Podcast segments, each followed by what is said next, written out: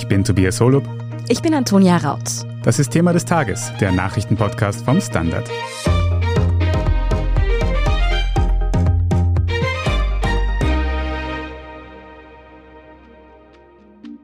Der finale Gesetzesentwurf zur Corona-Impfpflicht steht. Ein bisschen hat die Regierung die strittige Regelung noch entschärft, bleibt aber dabei, mit 1. Februar soll das Gesetz in Kraft treten. Ja, welche Punkte nach der Begutachtungsphase noch überarbeitet wurden und wie sinnvoll diese Änderungen sind, das erklärt uns heute Gabriele Scherndl aus der Innenpolitikredaktion und Jakob Pflügel, er ist Rechtsredakteur beim Standard. Sie erklären uns auch, wie die Strafen aussehen werden, wo und wie die Impfpflicht kontrolliert werden soll und ob das Gesetz an der Abstimmung am Donnerstag noch scheitern könnte. Ela, knapp eine Woche nach Ende der Begutachtungsfrist hat die Regierung gestern Sonntag den überarbeiteten Gesetzesentwurf zur Impfpflicht präsentiert. Welche Änderungen stechen denn sofort ins Auge? Also gravierend ist natürlich schon die Änderung, dass die Impfpflicht nun doch erst ab 18 Jahren und nicht schon wie ursprünglich gedacht ab 14 gilt. Also das war im ursprünglichen Entwurf eigentlich anders geregelt. Aber noch viel bedeutsamer ist aus meiner Sicht, dass die Impfpflicht, so wie sie eigentlich gedacht war, eigentlich auf unbestimmte Zeit verschoben worden ist. Also das Prinzip, dass das Melderegister mit dem Impfregister abgeglichen wird und dann alle, die nicht geimpft sind, Strafe zahlen müssen, das kommt vorerst auf unbestimmte Zeit mal nicht. Stattdessen wird es erst einmal stichprobenartige Kontrollen geben. Darüber werden wir dann später eh noch reden. Gehen wir die Änderungen jetzt einmal der Reihe nach durch. Die Impfpflicht soll also erst mit 18 Jahren gelten. Dabei ist das Infektionsgeschehen ja gerade in den Schulen sehr hoch. Wieso hat man sich also für diese Altersgrenze entschieden? Ja, das stimmt. Also wir wissen natürlich schon, dass junge Menschen zwar nicht so oft im Spital landen, aber dafür in vielen Fällen deutlich mehr Kontakte haben als ältere Menschen. Aber genau, dennoch hat man sich jetzt dazu entschieden, das ab 18 zu machen.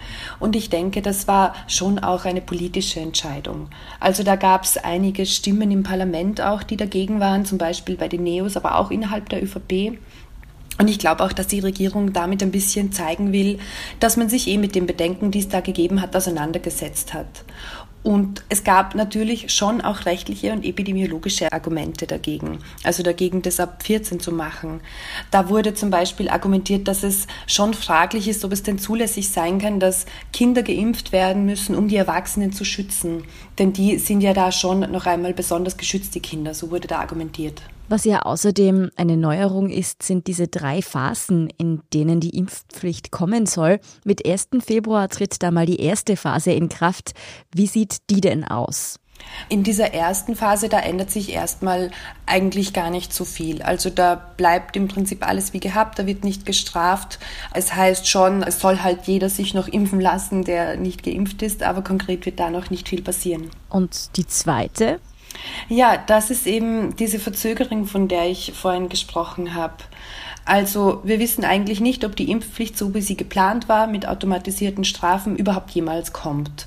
Das liegt zum einen an einem technischen Problem, also damit dieser Datenabgleich klappt, müssen einige technische Voraussetzungen erfüllt werden. Und das ginge sich laut der zuständigen ELGA erst bis zum April aus.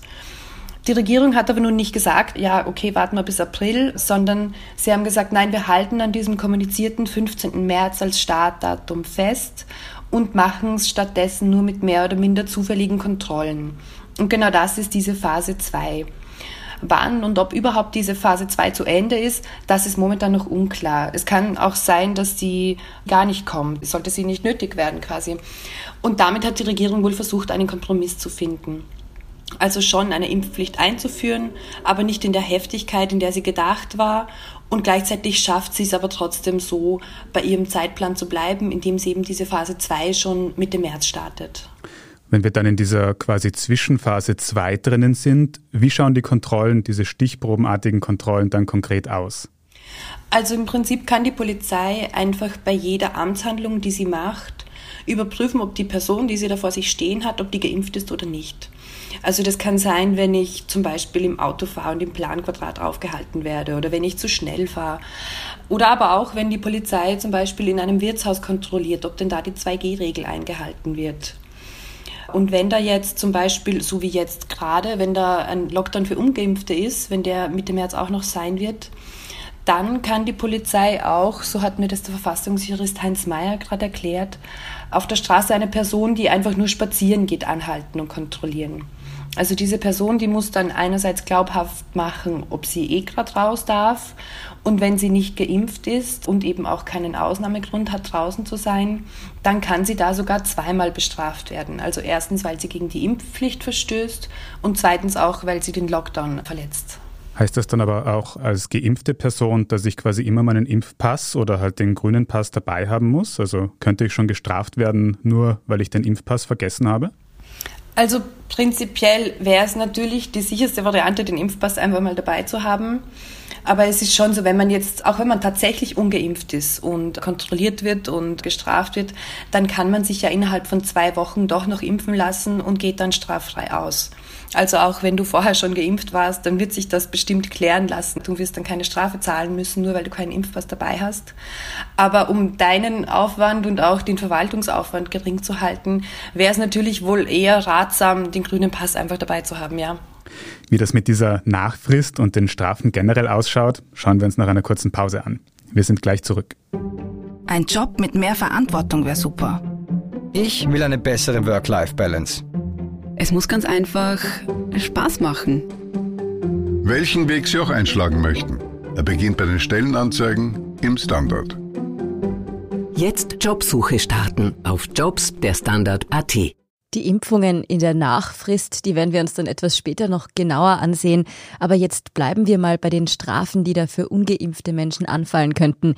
Jakob, wie sieht's hier denn aus? Wenn ich ab 15. März als ungeimpfte Person erwischt werde, was blüht mir dann? Naja, Juristinnen und Juristen sagen ja so gern, es kommt darauf an. und das ist bei der Impfpflicht auch so. Es sind sogenannte verkürzte Verfahren vorgesehen.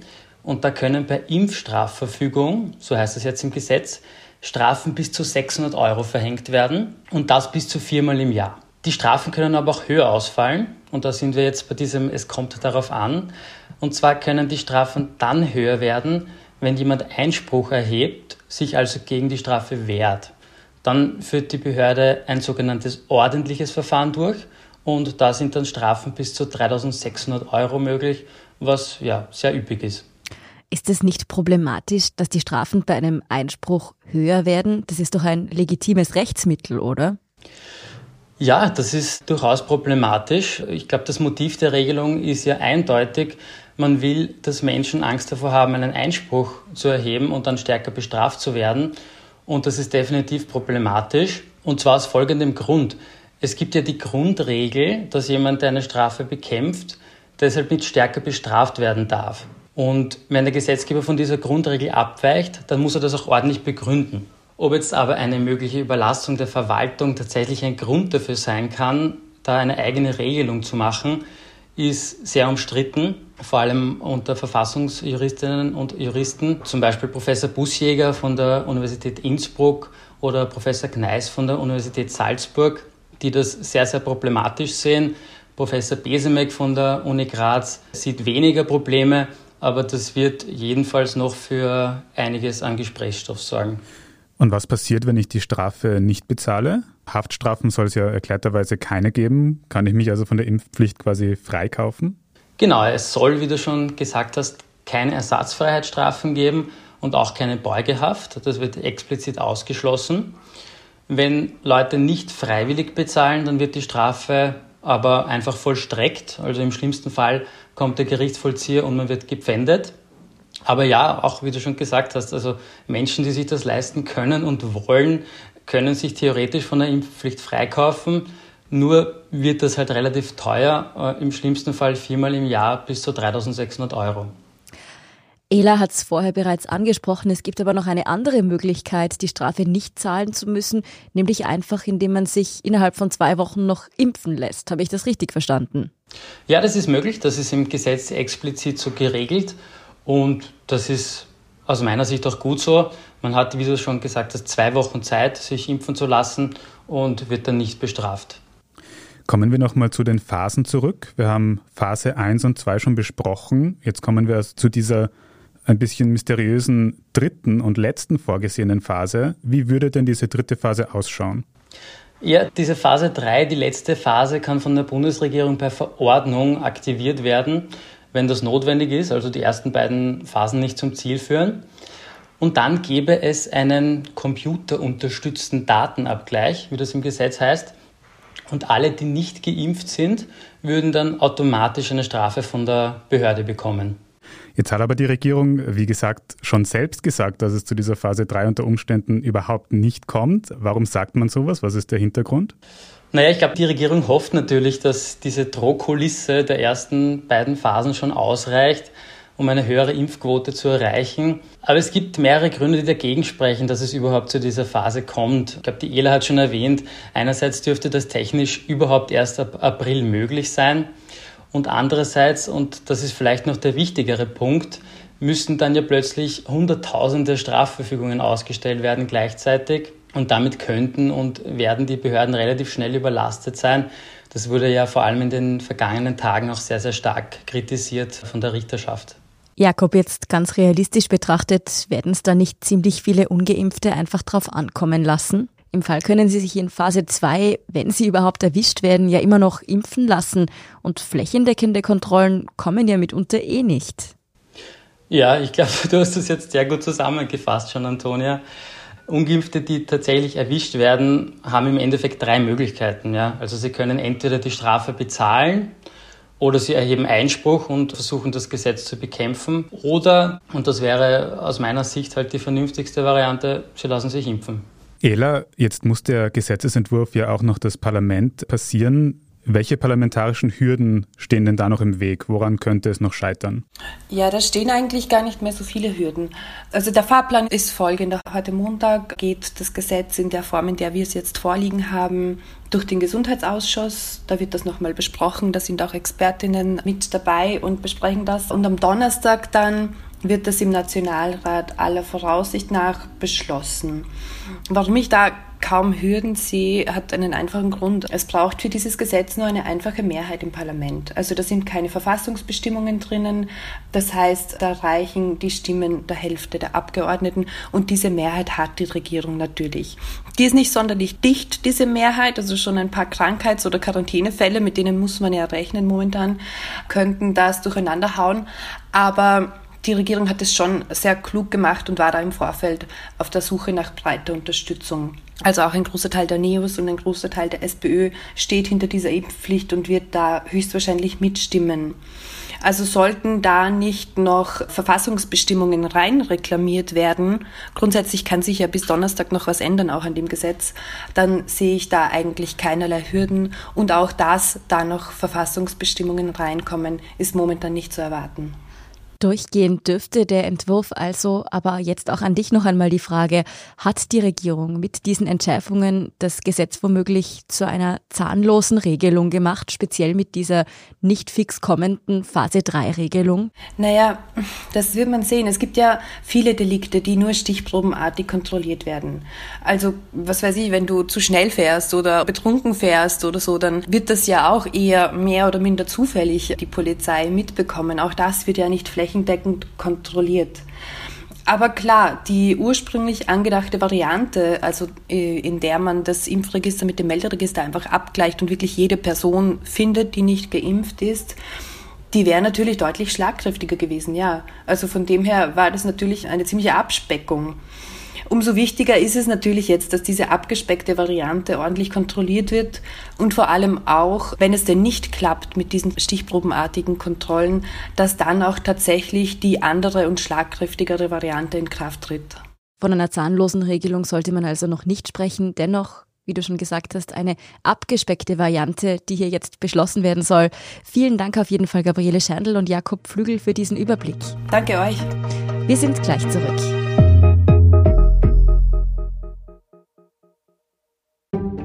Eine kleine Wohnung im Zentrum. Das wär's. Ich will ein richtiges Zuhause für meine Familie. Mein Traum, ein Haus am See. Was auch immer Sie suchen, Sie finden es am besten im Standard. Jetzt Immosuche starten auf Immobilien der Standard.at. Und hier ist, was Sie heute sonst noch wissen müssen. Erstens. In der Nähe des südpazifischen Inselstaates Tonga ist am vergangenen Samstag ein Unterseevulkan ausgebrochen. Es kam zu schweren Erdbeben und Flutwellen. Das Ausmaß der Schäden ist am heutigen Montag noch nicht vollständig absehbar. Australien und Neuseeland schicken nun Militärflugzeuge in das betroffene Gebiet. Sie sollen die Lage auskundschaften und Hilfsgüter liefern. Insbesondere die Kommunikationsverbindungen sind stark beeinträchtigt. So wurde das Unterseekabel beschädigt, das Tonga mit dem Internet verbindet. Und auch die Telefonverbindung ist eingeschränkt. Laut Experten war die Eruption eine der weltweit stärksten seit 30 Jahren. Die entstandene Rauchwolke soll heute Montag auch das rund 5000 Kilometer entfernte Australien erreichen. Zweitens. Die Medienbehörde Com Austria hat einer Erhöhung der GIS-Gebühren zugestimmt. Damit steht der Gebührenerhöhung nichts mehr im Wege. Sie könnte bereits mit 1. Februar in Kraft treten. Das Programmentgelt für ORF Fernsehen und Radio soll um rund 8 Prozent steigen. Das entspricht einer Erhöhung um 1,38 Euro pro Monat. Die Anpassung der GIS-Gebühren wurde bereits im Oktober letzten Jahres im ORF Stiftungsrat beschlossen, damals noch unter dem alten Generaldirektor Alexander Wrabetz. Sein Nachfolger Roland Weismann begründet die Gebührenerhöhung unter anderem mit Investitionen in den sogenannten ORF-Player, der zukünftig die Inhalte des ORF digital bündeln soll. Und drittens, die Ostösterreicherinnen und Österreicher unter Ihnen werden es schon gemerkt haben. Sturmtief Hannelore beschert uns einen windigen Start in die Woche. Der Sturm sorgt gerade für Windgeschwindigkeiten von bis zu 100 km/h und das dürfte auch in der Nacht auf Dienstag so bleiben. Die ZAMG, die Zentralanstalt für Meteorologie und Geodynamik, ruft zur Vorsicht auf. Bei diesen Bedingungen könnten Äste abbrechen und sogar Bäume entwurzelt werden. Speziell im Wald, aber auch in Parks und Alleen heißt es deshalb aufpassen. Und auch beim Autofahren sollte der Seitenwind nicht unterschätzt werden. Die Unfallgefahr wird dadurch stark erhöht. Ja, wie es weitergeht mit Sturmtief Hannelore und alles weitere zum aktuellen Weltgeschehen, das finden Sie natürlich wie immer auf der Standard.at. Danke fürs Zuhören und auch all jenen, die uns auf Apple Podcasts oder Spotify folgen, uns eine nette Rezension geschrieben oder eine 5-Sterne-Bewertung gegeben haben. Und ein ganz besonders großes Dankeschön all jenen, die unsere Arbeit mit einem Standard-Abo oder einem Premium-Abo über Apple Podcasts unterstützen. Das hilft uns wirklich sehr, also gerne auch Freunden weiterempfehlen. Und auch Verbesserungsvorschläge und Themenideen sind immer herzlich willkommen bei uns, die am besten an podcast.derstandard.at schicken. Ich bin Antonia Raut. Ich bin Tobias Holub. Baba und bis zum nächsten Mal.